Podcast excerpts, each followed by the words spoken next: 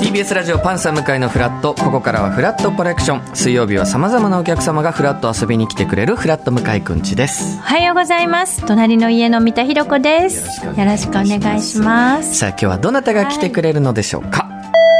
はいらっしゃいましでしたたどちら様でしょうかあ、あのー、あれ、靴脱いだ方がいいんです かこの、小芝居靴はね、そこあ玄関なんでね脱いでじゃあ入ってきてもはらっていいですか、あなんか素敵な、なんかそ、んなことより名前言ってです か、うん、コントする人すぐここでコントしたがっちゃうすいません。それ言われたらはずいんですけ どね。えー、イインパルスの板倉です。よろしくお願いいたしお願まいす。します板倉さん来ていただきましたね。ちょっとさっきのはいジングルでも、あの路中赤坂の路中の話されてましたけど、はいはえ今日はお車ですか？今日はやめたんですよ。やめました。はい。ただもう毎回通るたんびにイラついてますね。なんで反対側に止めてんのに、もう反対側にも同じとこに止 めんのずらさないと通れないじゃんっ て。本当に板倉さん、鋭いね僕はうん板倉さんと近くの家に住んでいた時期がそうあだっね。て、今もうまあ近いんじゃないわかんないけど。今僕あ、そうかそうか。引っ越したんであれですけどすごく近くに住んでた時に、まあ、よく一緒にカフェに行ってああ、言ってたよ。パンケーキを食べに行くっていう会があったんですよ。そうなんですよ。あのー僕がパンケーキを好きだっていうと大抵なんか後輩が変なあの顔するんで。だけどそんな中でやっぱ向井は、その僕も好きっすって言って、はいなんか心開けたんですよ、はい。あの甘いものを好きな僕を受け入れてくれ たんですだから本当に、そんな二人でパンケーキ食べながらどんな話するんですか本当仕事の話とか、いやまあ仕事の話っていうか結局パンケーキってあの蜂蜜が一番うまいんじゃないかあやだショップよりも蜂蜜派で メープルでもいいんですけどそのなんかいろいろ乗っけちゃうじゃないですか、あのチョコレートとかバナナとかいろいろ乗っけるんですよ生クリームと豪か華にしたくてそう生クリームとか、一旦そこにみんな陥るんだけ ども、はい結局ちょっと待ってそれってパンケーキのうまさかっていうことになってくるんですねでそこで気づいたんですね僕は向井と食べてるあこれメープルとか蜂蜜シンプルなんで言ってて食べてこそ俺が食べたかったパンケーキなんだっていうことに気づい てそういう話です子供の時からこんな感じなんですか、こんな話って。いやだからさっきの中の話もそうですけ面白ど、いその正義というか、ね板倉さんの、これはおかしいとか、これがまち、俺はこれがおかしいと思うとかっていうことを、ねえもうまさに今回発売されるエッセイの中でも、ね 書いてく屋る上ことがありますけど、上成本の中にもねそいうなんですよろいろ詰まってましたけど私一番あの渾身の力作っていうはい箇所のお話が好きでしあたあいりがろというろござ読いまますせていただいて ね半トラウマになった んですえお母様とお父様、はいまあもちろんお母様はどんなお母様だったんですかちょっとこれ聞きたいなと思ってうん。ああなんかで自由に飲みに行っもてあそうですねそうですねあのー泥だらけになって帰ってくると褒めてくれてたんでそこがラッキーだなって大人になってから思いましただから怒られないんですよあなあ。んかこう発想とかこうねすごく豊かになるんですねきっといやねだから今回この板倉さんが来月8月1日に初のエッセイの「屋上とライフル」というエッセイを飛鳥新社から出されるという、まあ、詳しく後ほどいろいろおねは話いししたいんですけど、まあ今回子供の頃の話とかももちろんいっぱい入ってるじゃないですか。はいはいで我々芸人ってもうこんだけ芸歴とか重ねるといろんなテレビ番組で、はい結構子供の時の話とかってする機会があって、すいろんなエピソードトークみたいな形でするんですけど、ほんで細かいことすごくいっぱいやっぱ覚えてらっしゃいますよね。もうねでも兄弟とかにもすごい電話してあリサーチというあかの取材をなんですかあのこれ合ってるっていう俺の記憶を求めに合ってるってで分からないって言われたらそこはもうすっ飛ばしちゃったりすしてあじゃあもう本当にリアルなご自身の体験なんだなんかもう本当小説みたいなエッセイだったから、ね短編小説読んでるみたいなあだからあれなんですよあの小説を結構書いてきてて、はい板倉さんでの過去にベース芸人があって、はいでなんかどっちかでしかこうやってこなかったんですけど両方合わせてやってみようと思ったんですよ、あの文章でお笑いできるかなみたいな感じで、それがこのエッセイという形だったんですかうそうこれもともとこの本を出されるために書いたエッセイっていうわけでもないんですよねそうそうそうあのーノートっていうアプリで、はいなんかこうできるかなっていうやいう感じで書書いてて、しょ小説で覚えた、なんていうの、文章能力みたいなのもったいないなと思って、それをまあノート自分のアプリでやってるのをまそうあぐっと集めた本というそう、そしたら出版社の人がこれ出させてもらえませんかみたいなって。でももう、もういいよっつ って。いいよっつって。でも一番最初に板倉さんの文章、そのノートのエッセイで SNS でかなり反響があって僕がパッと目にしたのが、あのまあお笑いっていう仕事についてのああ、あれねエ。ッセイが話題にはいはいなりましたよね、はいで今回もこの本の中にも入ってますけど、はいまさに東日本大震災の時にこの我々がやってる仕事って何なんだろうとうん。思ったっていうエッセイがやっぱり響きますようね。んあれもまさに板倉さんがあの瞬間に思ったことというかそうそうそうそう、だからあれもだからあの消防士の友達マジの人だから、はいいあのあの時の会話俺こうやって記憶してんだけどこれ合ってるとかやここが板倉さんなんですよ別にエッセイ で面白くないんだったらある程度ちょっと事実と違っても、まあ、書いちゃうじゃないですか書かないこの人卑怯な絶対しない大人になっちゃいそうだから、そこが多分ずっといやでもいいね、そういう少年のね、まんまね。僕より6年先輩ですけどだからに芸歴25年とかになりますよそねうだね多分25年間本当ずるいこととか卑怯なことは絶対にしないっていうのを多分やってこられた人なんだなっていうのはだから芸能界が向いてない んですよある程度そこできないとダメなんですよやっぱ芸能界っていやもう本当にね、おお母さんも親の育ち方って言いますけど、やっぱりね、お父さんもお母さんもすごいな。だから僕の板倉さんのイメージは本当に、まあ、コントももちろん書いてるもので小説「トリガー」っていう小説だったり「アリー地獄」っていう小説だったり全部面白いんですよで書くもの全部面白くてもちろん板倉さんって評価はされてるんですけどそれでも足りないというか不遇なとこありますよねかわいそうだよね だから一言言うとかわいそうなんでしょ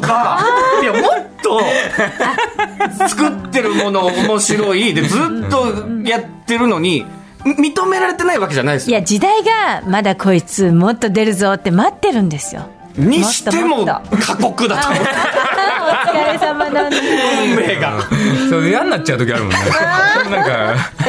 でもそれはちょっとこの板倉さんの不器用な生き方っていうとちょっと失礼ですけどうん多分そこはあるんだろうなって勝手ながら思いますけどでねなんかずるいことしてなんか評価されてもなんかそれこそ向井とかさ近い人からはあのなんかあそれやったんすねおって前ねなるから俺らはい や板倉さんやもっってよとなんだったらずるいことやって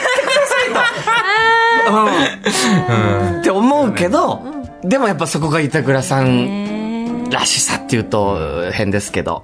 なんか染まらないんだね。ちゃんと自分をお持ちなんだね。でその時々の自分がやりたいことにも、まあ、もちろん嘘つかないというか、そうなんですよねもう子供の頃からそうなんですよ興味ないことできないんですよ僕いやそれなんですよね。うんだから強いんですよ。本物だ から。で、またそれが、弱いですよ本物だけそう本物だったとしても弱いじゃないで すか今の俺弱いじゃないですか三田さん助けてくださいよ三田さんでもなんかね、時代がついてくるよ、今度。そうですよね。で、今 YouTube で板倉さんがハイエースで一人旅するっていうのも非常に人気ですけど、で、この、とんでもないよいや、結構回ってるじゃないですか、だって、再生回数。もっとまあ回りたいですよね。ねそきっかけがね、たまたまタイミングでしょ。ってことは YouTube を始めたってことも、まあエッセイの中に、こう、物語として入ってうあまあすけそど、うそうそうありますけどねだからもともとサバイバルゲーム動画やってて、はいただチャンネルが死にチャンネルになってたからそこでゲームゲーム配信やりませんかって言ってそこでやって、はいそうで今度あのハイエース買って、はいいろいろやってるんでそれを出し出そうと思ってだから別に YouTube があろうとなかろうとやってることをやってるだけなんですよだからゲームもやってるしサバゲーもやってるはいしはいはそいうはいそうなんか YouTube を成功させるためにやろうと思ったら急になんか仕事になっちゃうなと思ってはいはいはい。そうすると続かないだろうなと思って、ハイエース買って一人、まあ、車中泊とか、はいやるきっかけは何だったんですかあれだって男ってさ、はい 絶対さキャンピングカー乗りたくない絶対乗りたくない絶深いですか、男ってはい100%子供の頃に一旦漫画家になろうと思う し、キ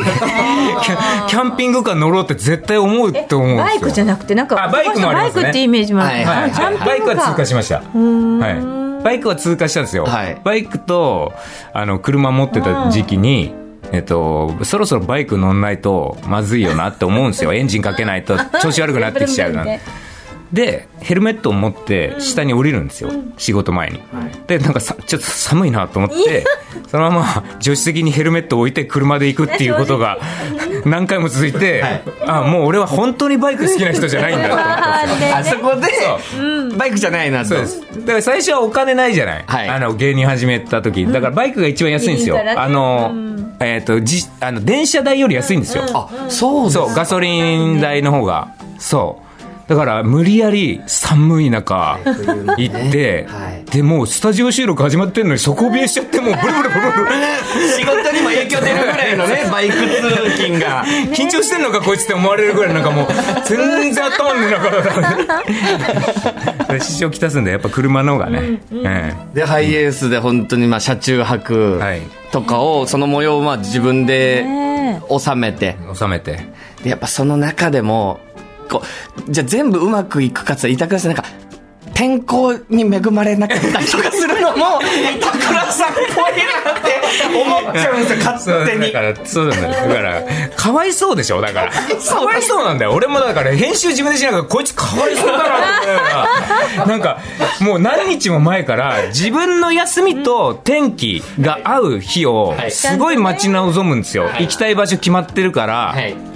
晴れのこの景色が見たいとかで、はいでようやく自分の休みと晴れがマッチしたってで行ってもう土砂降りになったりするとなんかもう本当に泣きそうになるんですよせっかくあんな楽しみにしてきたのにえなん逆でにこん持なってるんです よそういやでもいねうそれのがねやっぱあの動画面白かったりするんです よね哀愁というかなんか板倉さんだなというところもねかわいそうなんだよねだからこれでもどういう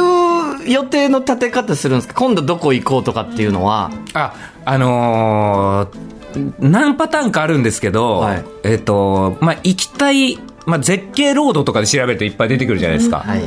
あのツーリング行ってる模様とかのブログとかが出てきて、あここ行きたいなとか言ってそういうのをいくつかあの貯めるんですよ、うんうんここも行きたいここも行きたいってでその近くにあの車で泊まれる場所があるかどうかでその2つがもうマッチしたらはい絶対行くってなるんですそこで確定はで温泉とかもでもお好きですよね近くにある、はいはいまあスーパー銭湯だったりい、とそうかあのなんか風呂に入らないと熟睡できないタイプだから 繊細な人なんです よ繊細さも持ってるうんでキャンプ場とかでもお風呂に入れるかシャワーがあるところにしか行けないんですよ、はいはいはい。いや、だから板倉さんの本当作るものとかって、やっぱコントも本当小説もそうですけど、なんか、ワクワクする。学生の時に見た、えー漫画とか、映画とか、なんかそういうワクワクするシーンの風味をすごくこう板倉さんの作品から感じるんですけあーあど、やっぱうん板倉さん自身がやっぱそういうのお好きだったってことですよね。そうそうそうあんな面倒くさい作業ないですからやっぱ文章書くってで自分のテンションが上がる要素が入ってないとあの集中力っていうか生まれないんですよああ、ネタを書くとか、そう小説書くっていあうの作業の好きなことのだからトリガーとか鉄砲だしはっい。ていう要素がないといなんかののらなんかやる気にならないんですよねいや、だから、だから魔法少女なんとかとか俺書けないと 思いますよ興味がないから自分が向いてないですね、そそうそっうちそにうね。そうおおこうなんていうのテンション上がんないからさいや、だから、こうご自分が書くときに、まあ、その、パンケーキ食べに行った時とかも、そんなお話もさせていただいたりもしたんですけど、まあ、時間がとりあえずすごく必要な作業ですもんね。そう本を書くって。そう本当にね浦島太郎プチ浦島太郎みたいなあ出来上がったと思ったらあれなんかあんまり記憶がないなこのなんか家で出前頼んでいいたなみたいなこの2年みたいな感じになっちゃうんですよ今回のエッセイはどうでしたまあ、そのエノッセイはートでそれ、あそうそう書いてきたやつっていうのもあると思いますやっけど。ぱ長編小説ってあのゴールがあるじゃないですか、はいはいゴールに向かって長い時間をかけてそこに着地していくから、はいあの始まったらもうそこまでいかないと気持ち悪いっていうはい気持ちになるんですけど、エッセイは短編だからなんかあこの一編書き上がったらふわっとできるんですよああそっかそうだから途中途中休憩あったし別にいつまでに仕上げようとも思ってなかったんで、はいこれはなんかね片手間にやってた感じですねそうですか割とこう、まあ、自分の芸人の作業にもエピソードトークにも近いところもありますもんねそうもうライフワークになっててねこれからも生み出せそうな期待高まりますもんいねや本当にめちゃくちゃ面白かったですねこちらのエッセイいや本当読ませていただきましたけどすみませんね、本当大変。いやいやいや俺ね、大変だと思うんですよ、ラジオのパーソナリティやってる人。ゲゲストが何か出すって言ったら読まないといけないじゃないですか。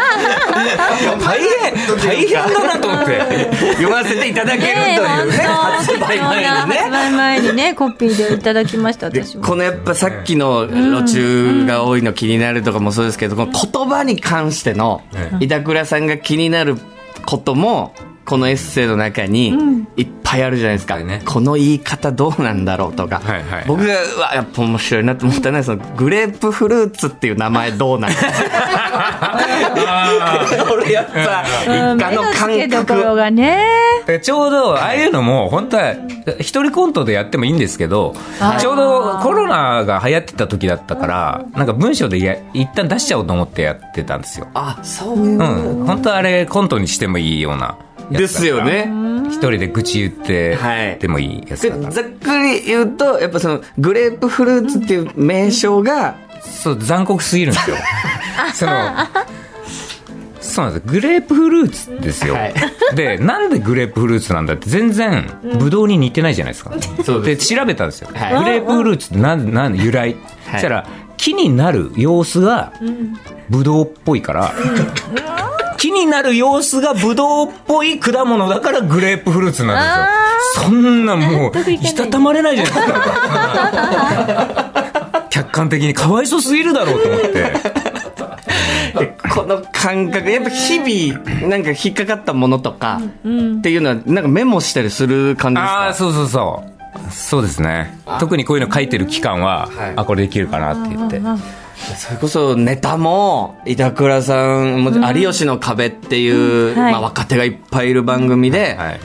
お一人で参加されたりとかもね、してらっしゃいますけど楽しいだけだから俺はあやあっぱ本当にああれははい楽しめるあれは結構芸歴離れた若手とっていうところもありますけどなんか自分でその設定場所でなんか面白いこと思いついたら、それ例えばじゃあむ向井にこれ突っ込んで欲しかったら、それスタッフの人に言ってはいはいはい感じでやれるから、うん、それから板倉のコントインインパルス板倉俊之と今もこう名乗ってらっしゃいますけど、はいこのインパルスさんのコントもめちゃくちゃ面白いし板倉さん一人コントももちろん面白いんですけどこう舞台でネタみたいなのってどどうなんですか